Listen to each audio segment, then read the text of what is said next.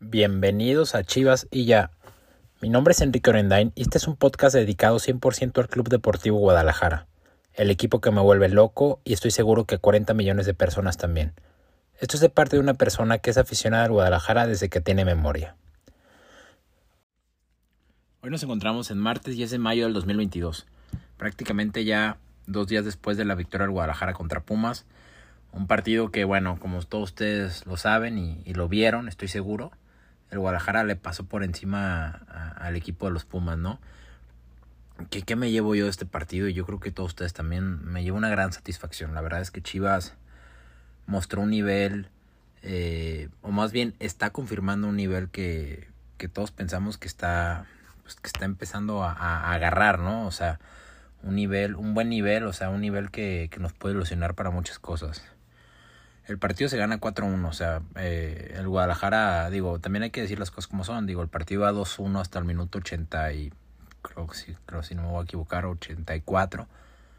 Pero bueno, los partidos duran 90 minutos y el adicional y, y ahí está el Guadalajara, es lo que me encanta, o sea, de, de, este, de este tipo de nuevo planteamiento y de nueva, ya no sé si llamarlo estrategia o actitud o nueva visión, no sé cómo llamarlo, pero este cambio tan repentino que está teniendo el Guadalajara, ya quisiera ver yo a los últimos dos entrenadores ganando 2-1 en, un repechaje.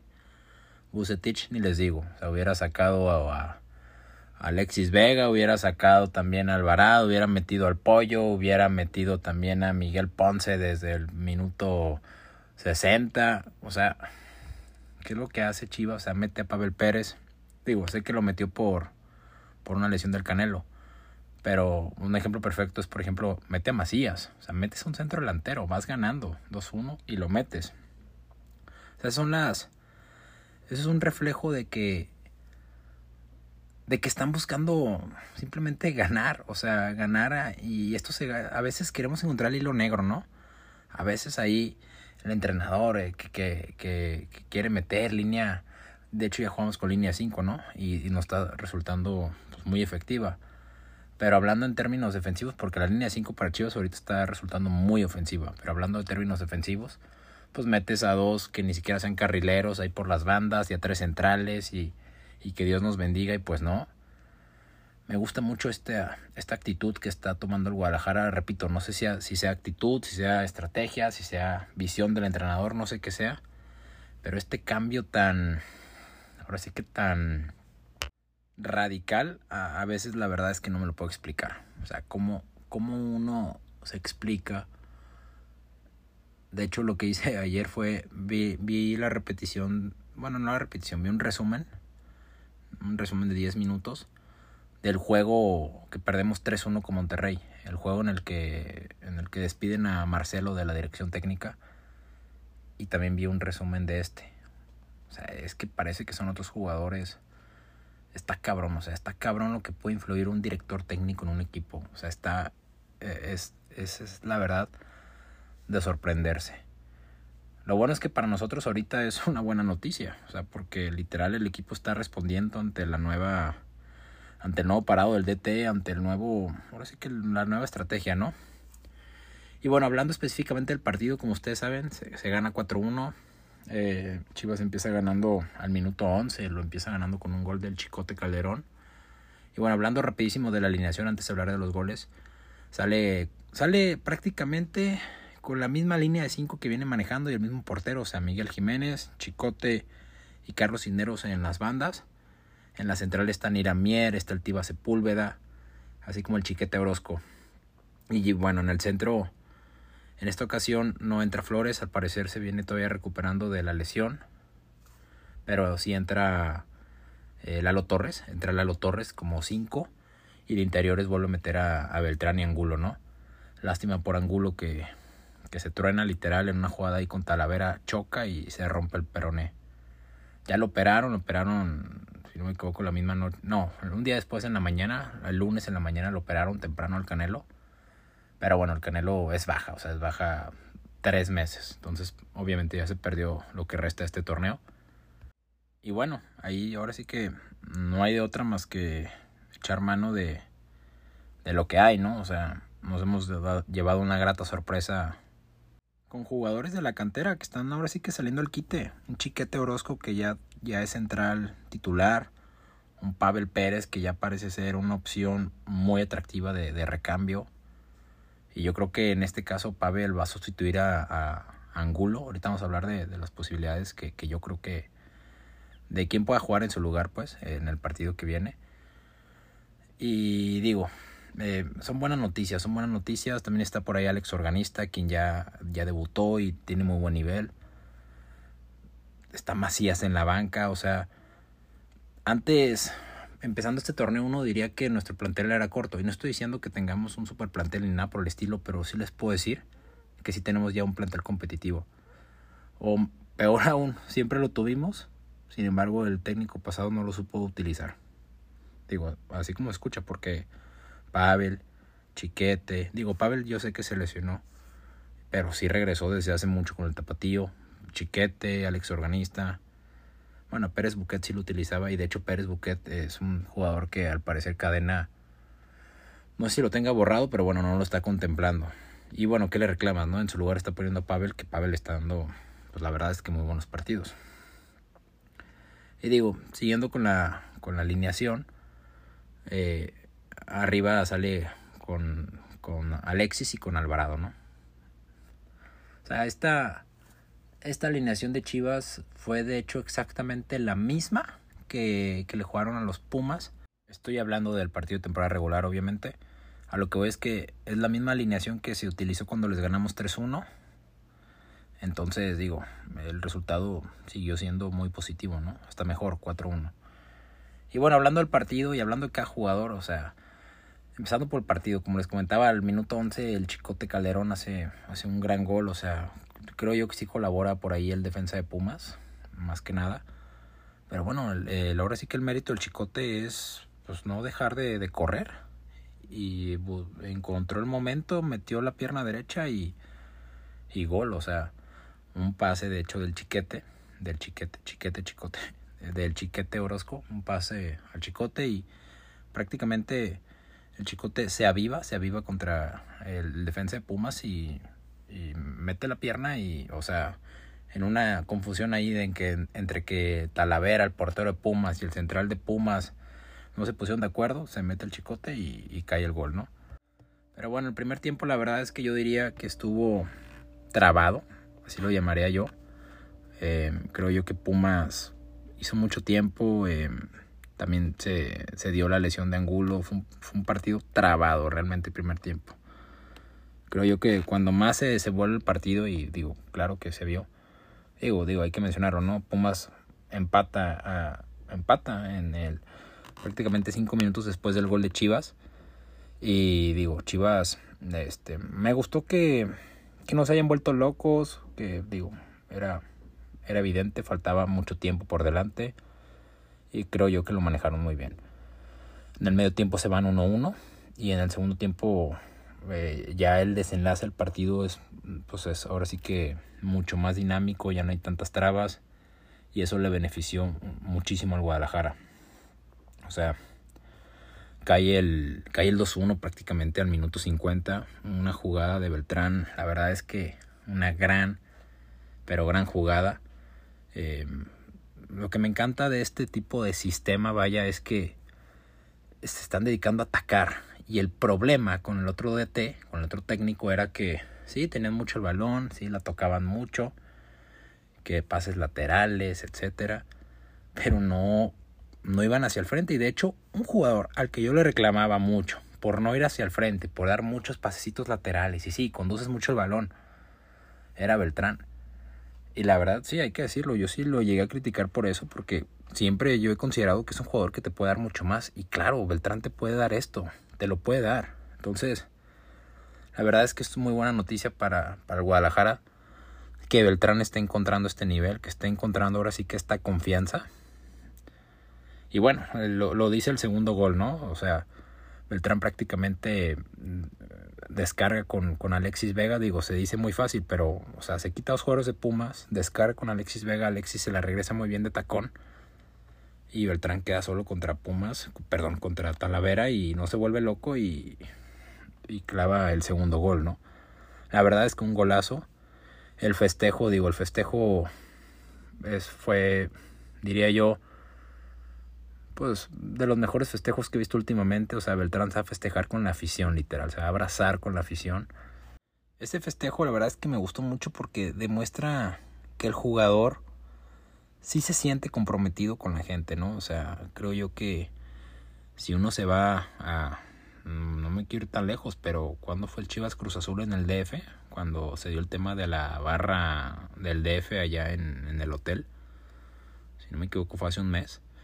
Y digo, y después vemos esta imagen, la verdad es que la verdad es que es una muy buena noticia para Guadalajara que haya esa comunión de nuevo, ¿no? Entre equipo y afición, porque pareciera que antes no la había y y vaya, hay que mencionarlo, o sea, por supuesto que no teníamos las entradas en el estadio que, por ejemplo tuvimos en este cierre de torneo, en este repechaje.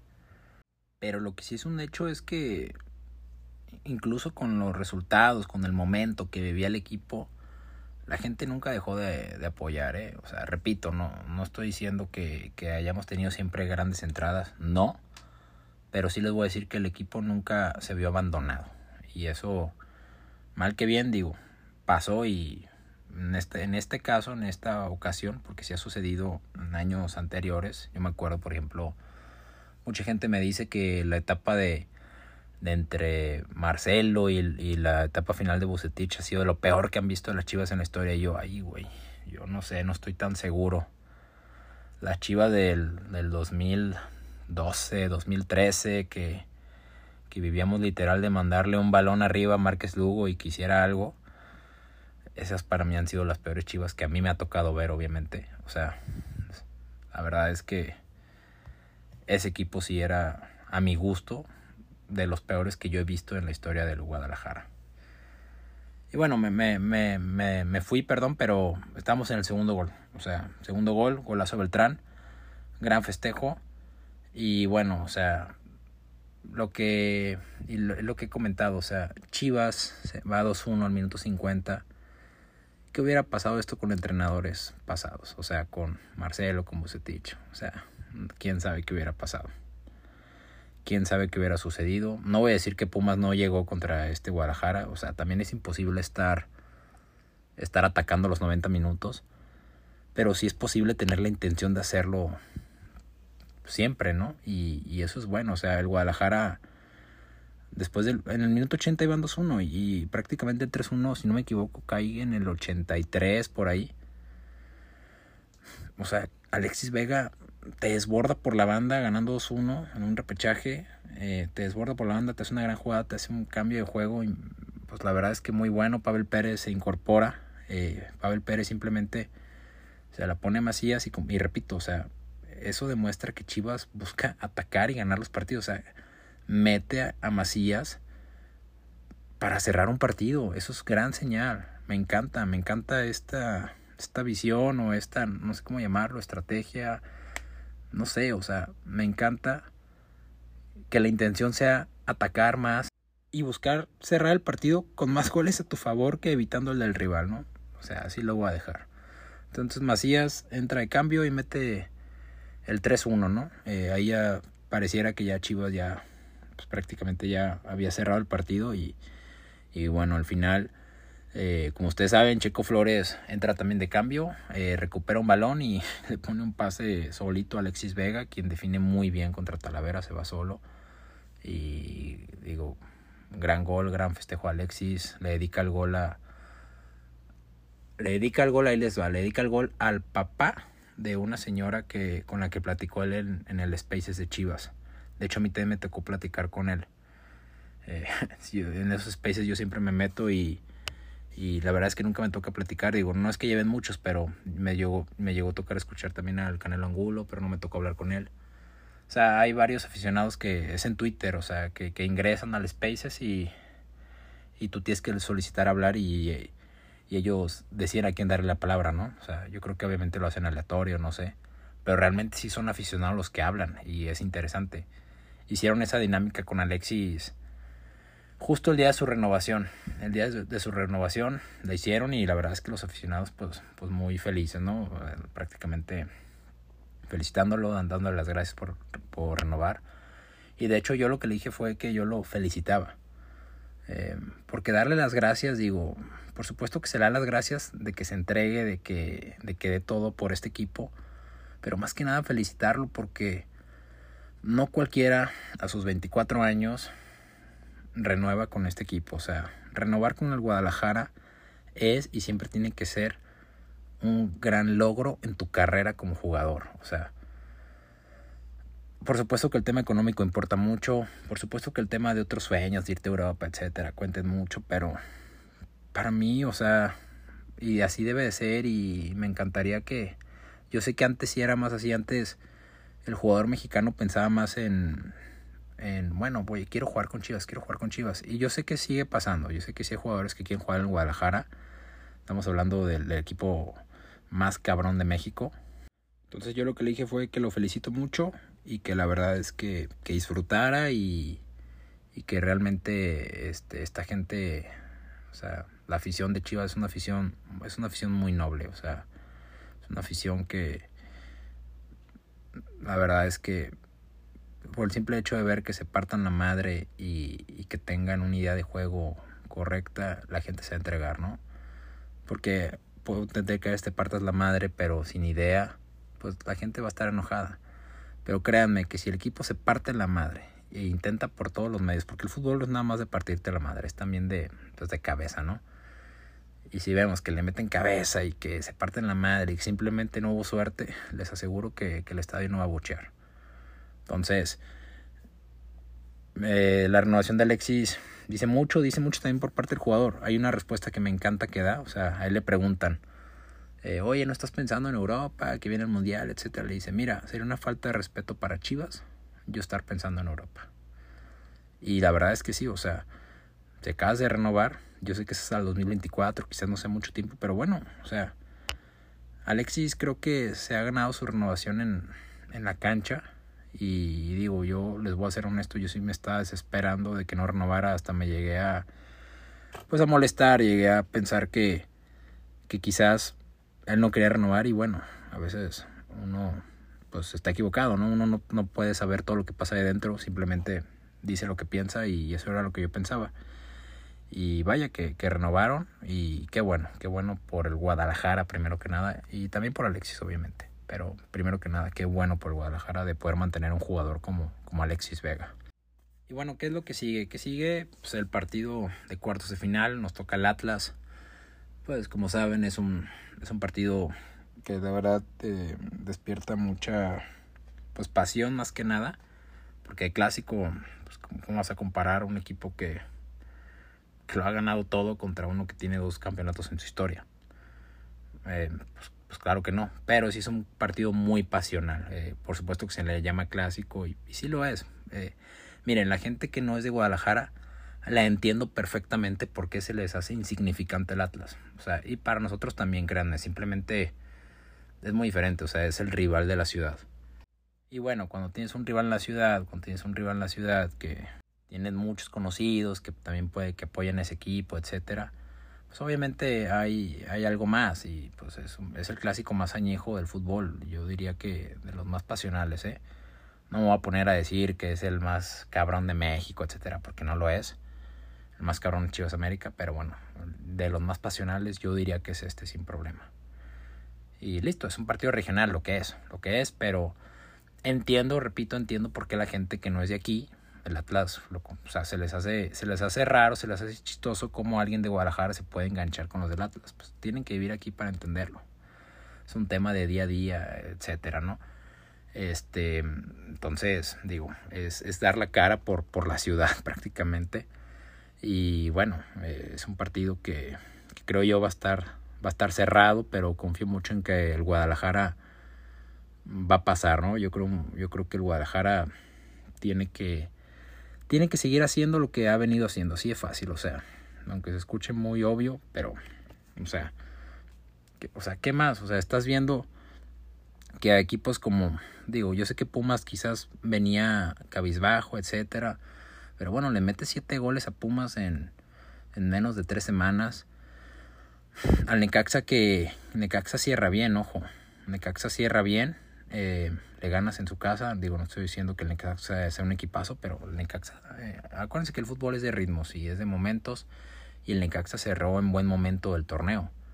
Y el último partido de liga mm, se va y se le gana al Necaxa en Aguascalientes. También este, se le gana equipos como Cruz Azul, como Cholos. Cholos no calificó, pero bueno, eh, era un partido. Al final de cuentas, son los partidos que, que, quedaban y había que ganarlos, ¿no? Y el Guadalajara los ganó. O sea, trae, el Guadalajara, creo yo, trae muy buen momento y creo que eso, con eso le va a bastar.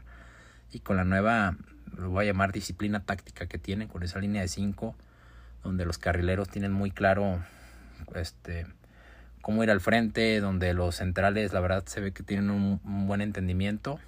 Digo, de hecho, hablando de los centrales, eh, creo yo que en el, en el, 1-1 de Pumas, en el gol de Pumas, ahí este, al chiquete mm, se lo se le avivan, o sea, Diogo, el jugador de, Pumas, creo que se le adelanta muy bien y el chiquete quizás se pudo haber visto ahí, eh, ahora sí que su juventud eh, exhibida, ¿no? Pero, pero bueno, me gustó de hecho que el chiquete se haya, se haya repuesto de eso porque eso en un partido te puede dar para abajo y, ni quien te saque de ahí. Y, el chiquete, eso me gusta porque demuestra la actitud que tiene. Chiquete se levanta y terminó por dar buen partido. Y repito, o sea, los tres centrales creo que están entendiendo el Tiba, que era otro, pues la verdad es que reventado aquí. Y, la verdad es que si no se ha hablado de él es porque ha hecho bien su trabajo. O sea, porque la defensa ha hecho bien su trabajo. El portero igual, o sea, ha cerrado bien me pone muy nervioso cuando juega con los pies, pero, pero bueno, al final de cuentas ha hecho muy buenas atajadas y, ha cerrado bien el torneo, el repechaje lo jugó bien. Eh, el chicote ni qué decir, ¿no? Creo yo que, que, sano es ver al chicote ya cada siete días en su posición natural. O sea, era tan, tan sencillo que, que la solución era ponerlo en su posición. O sea, yo sé que puede haber cosas extra cancha que quizás pudieron haber sucedido en otras ocasiones, pero bueno, o sea, al final de cuentas, yo al chicote con Marcelo lo llegué a ver de centro delantero, lo llegué a ver de extremo derecho, pues no, o sea, al, el, perdón, a Alvarado, a Roberto Alvarado lo llegué a ver de carrilero izquierdo, o sea, cabrón, o sea, no. Entonces, metes al chicote de carrilero izquierdo, te está dando buena, pues te está dando yo creo que lo mejor que te puede dar él es en esa posición. Te está dando lo mejor de él y digo, está anotando goles, está, está defendiendo, está dando asistencia, o sea, está jugando bien y eso es muy bueno. O sea, de Carlos Cisneros, creo yo que es una buena posición porque como lateral, no, la verdad es que a mí no me gustaba nada, no me gusta nada como lateral derecho y, y creo que eso le ayuda porque no se tiene que preocupar tanto por defender. Y a final de cuentas sigue siendo un jugador que, que lento no es, ¿no? Y entonces en esa posición es bueno que, o sea, creo que es necesario, muy necesario, pues que tengas algo de velocidad y Cisneros sí la tiene. Sigo pensando que cuando el Cone se recupere, creo yo que esa debería ser su posición, aunque Cadena, cuando el Cone, eh, digo, no estaba lesionado, llegó a jugar de interior, ¿eh? entonces ahí sería interesante ver de, cuando el Cone se recupere de dónde, dónde lo mete eh, Cadena. El Cone también está lesionado. Les digo, o sea, el equipo de la noche para la mañana pareciera que ya, o sea, tiene un plantel realmente competitivo y qué buena noticia, ¿no? Y bueno, para cerrar con, ahora sí que eh, todo esto se dio porque está hablando del momento que tiene Guadalajara, pues digo, ni que hablar, por ejemplo, de Beltrán, de Alexis, que está en excelente momento, Alvarado creo que también está demostrando pues no sé, que, que, esa quizás es su mejor posición en este momento donde puede jugar. Digo, como interior también ha jugado y él lo ha hecho bien, ¿eh? De hecho va a ser, va a ser interesante qué hace Cadena eh, con la lesión del Canelo Angulo. Eh, una lesión, repito, la verdad es que, pues la verdad, muy, muy desafortunada porque el Canelo también venía con un gran nivel, venía haciendo goles y bueno, ni hablar, pero vamos viendo qué hace, si, si lo que hace es eh, en lugar del Canelo meter a Pavel Pérez ahí directo, como ha sido el cambio ahora sí que natural en estos últimos partidos, o baja a Roberto Alvarado de interior, que también ya ha venido en, en buen nivel. Repito, Alvarado me encanta cómo juega arriba acompañando a Alexis, pero como interior, yo recuerdo al principio de temporada no me gustaba nada de interior, porque hay que recordar, con Marcelo se jugaba con un 5 y 2 interiores, ¿eh? O sea, tampoco eso, eso es nuevo, o sea, eso no es nuevo porque Porque con Marcelo ya, o sea, con Marcelo se jugaba 4-3-3. El tema es que los metía en posiciones bien raras a todos. A los únicos que respetaba eran los interiores y al 5. Y, y en este caso, Alvarado al principio de temporada sí jugaba como interior. Y no. Bueno, la verdad es que a mí no me encantaba, ¿no? A veces incluso por no rendir ahí, Marcelo lo mandaba de extremo derecho y peor. Y al principio de temporada, recuerdan, Alvarado se vio, se vio mal. Pero bueno, ya ha mejorado muchísimo. Repito, acompañando a Alexis arriba eh, como, como segundo delantero lo, ha hecho muy bien. Eh, se conecta muy bien con Angulo, quien, quien, quien llegaba como un interior y que y se incorporaba al ataque. Pero bueno, con Pavel creo que también hemos visto que se asocian muy bien todos y, y yo creo que, que, que, eso va a suceder, ¿no? Que va a meter a Pavel Pérez en lugar del Canelo Angulo y va, y va a dejar a Alvarado arriba para no alterar tanto el funcionamiento, vaya, si así lo quieren ver. Pero otra opción es metes a Macías arriba y, y, en, y en el medio campo juegas con Beltrán y con, y con, este, con Pavel Pérez, perdón, con Alvarado. O puede incluso dejar a Alvarado en la banca. Que no creo que eso suceda porque, repito, Alvarado viene en buen momento. Al igual que Pavel Pérez, digo. Eh, ahorita Cadena se está encontrando con un buen problema, que es tener jugadores en buen nivel y no saber cómo salir. Digo, igual y él ya sabe, pues, ¿no? Pero pero es un gran problema, o sea, la competencia interna tiene que haber siempre y eso es muy bueno para el Guadalajara.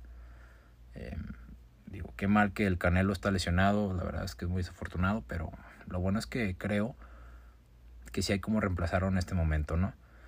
Em, entonces, pues lo que sigue, eh, ya salieron los días, los horarios, em, el jueves recibimos eh, hay, que recordar que nosotros jugamos el primer partido, nosotros vamos a jugar eh, la ida en casa y la vuelta de visita, bueno, de visita entre comillas, ¿no? Es en el Estadio Jalisco.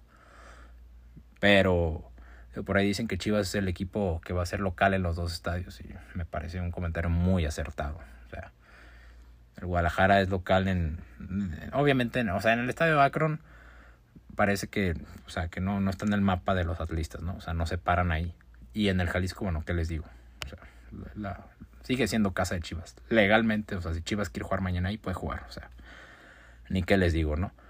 Entonces, el jueves juegan en el, Estadio Akron a las 9 de la noche y el, y el domingo juegan a las 6 de la tarde en el Estadio Jalisco.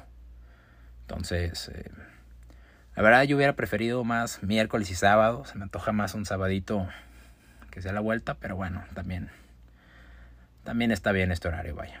Lo podemos tener toda en la vida. Jueves, ida 9 de la noche, un gran horario. Y domingo, 6 de la tarde. Eh, recuerden, los que vayan al Jalisco lleguen temprano porque hay filtros de seguridad que la verdad tardan una eternidad. Que de hecho no tienen nada de seguridad. O sea, la verdad es que son, digo, espero hayan mejorado. Yo fui en el Chivas Atlas de hace, fue hace que como hace dos meses creo, un mes y medio por ahí. Y la verdad fue, fue terrible, o sea, llegué, yo recuerdo, no me acuerdo a qué hora fue el partido, pero yo llegué como una hora y media antes y, y el partido, o sea, y entré 15 minutos tarde al partido, todo ese tiempo estuve haciendo cola para entrar al estadio. Fue justo cuando se habían dado, eh, ahora sí que cuando pasó lo de Querétaro, entonces por eso pasó lo de los filtros de seguridad, etcétera, pero repito, de seguridad no tiene nada porque no te revisan nada. Bueno, a mí no me revisaron nada, entonces Espero que sí lo hagan, ¿no? Porque, bueno, como ustedes saben, al Jalisco a veces parece que hay que ir con chaleco antibalas. Y bueno, esperemos que, que no suceda nada de ese estilo, que no haya violencia, que todo se quede dentro de la cancha, vaya, ¿no? Entonces, a disfrutarlo, a disfrutarlo, que teníamos un buen rato sin disfrutar una liguilla. Las cosas como son, es la realidad. Teníamos desde, desde el 2020 que no, que no pasamos a cuartos de final porque sí llegamos a repechaje, pero nos acaban. Y los últimos cuartos de final fueron contra el América, recuerdo muy bien, con los chicotazos, con los goles del Chicote Calderón y, y en semifinales se pierde con el León, que, que fue campeón en ese torneo. Y ahí en más nos volvió a calificar. Entonces, esperamos que ya se nos haga otra vez costumbre estar o sea, en los cuartos de final. O sea, para Chivas estar en cuartos de final debe ser lo más normal del mundo. Y hay que tomarlo así, hay que tomarlo así. Entiendo que estemos motivados, que estemos felices con el funcionamiento del equipo, pero no se ha ganado nada, no se ha ganado absolutamente nada y vamos paso a paso y esperemos que el Guadalajara nos vaya por buen camino, ¿no? Eh, yo creo que, repito, confío mucho en que este equipo nos puede dar cosas importantes. Y bueno, gracias a todos ustedes por, por, por haberme escuchado, por haber, quien haya llegado hasta aquí, muchas gracias. Me despido y como ustedes saben, recuérdenos siempre, arriba el Guadalajara.